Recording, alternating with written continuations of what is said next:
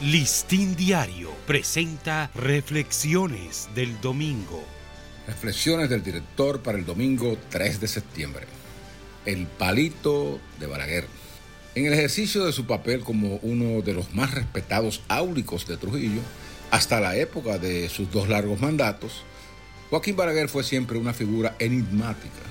Se envolvía en una especie de Santa Santorum un estrecho espacio al que solo tenían acceso dos o tres asistentes, siempre fieles a sus secretos.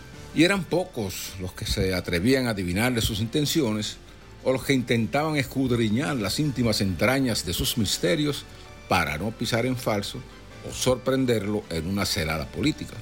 Son muchas las historias y anécdotas sobre ese comportamiento suficientes para pensar que manejaba un algoritmo de poder ajeno al entendimiento de la mayoría.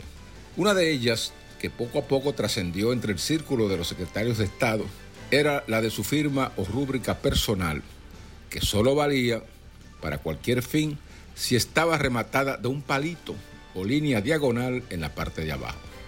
Se hizo frecuente que la gente del pueblo que asistía a las inauguraciones o actos políticos llevaran cartas para que él se las firmara con instrucciones de dar una vivienda, una beca, un empleo u otra solicitud de ayuda.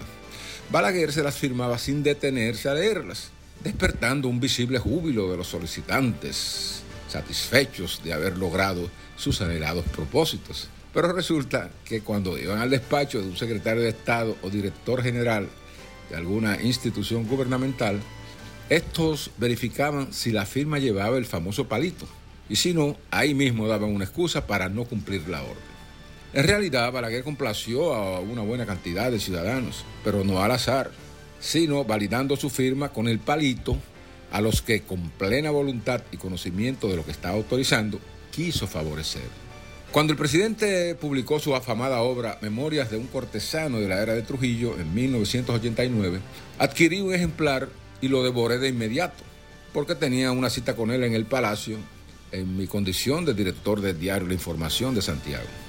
Balaguer había sido redactor y columnista de ese diario y tuvo la oportunidad de dirigirlo durante unos meses. El objetivo de mi entrevista era conocer de su propia voz aquella experiencia para publicarla en una edición especial con motivo de un nuevo aniversario del periódico. Para cerrar el encuentro, le pedí que me autografiara el ejemplar de su libro que yo había comprado. Y en razón de su avanzada ceguera, me coloqué a un lado y le acerqué la primera página para que pudiera hacerlo. Imprimió su firma y al reclamarle que no llevaba dedicatoria me respondió, pero ya acabo de hacerle un elogio personal en entrevista. Consciente de que lo estaba comprometiendo a un difícil esfuerzo, no me quedó otra salida que decirle, pues póngale el palito para que valga. Balaguer estalló en una carcajada ante esa ocurrencia y complacidamente lo hizo. Listín Diario presentó Reflexiones del Domingo.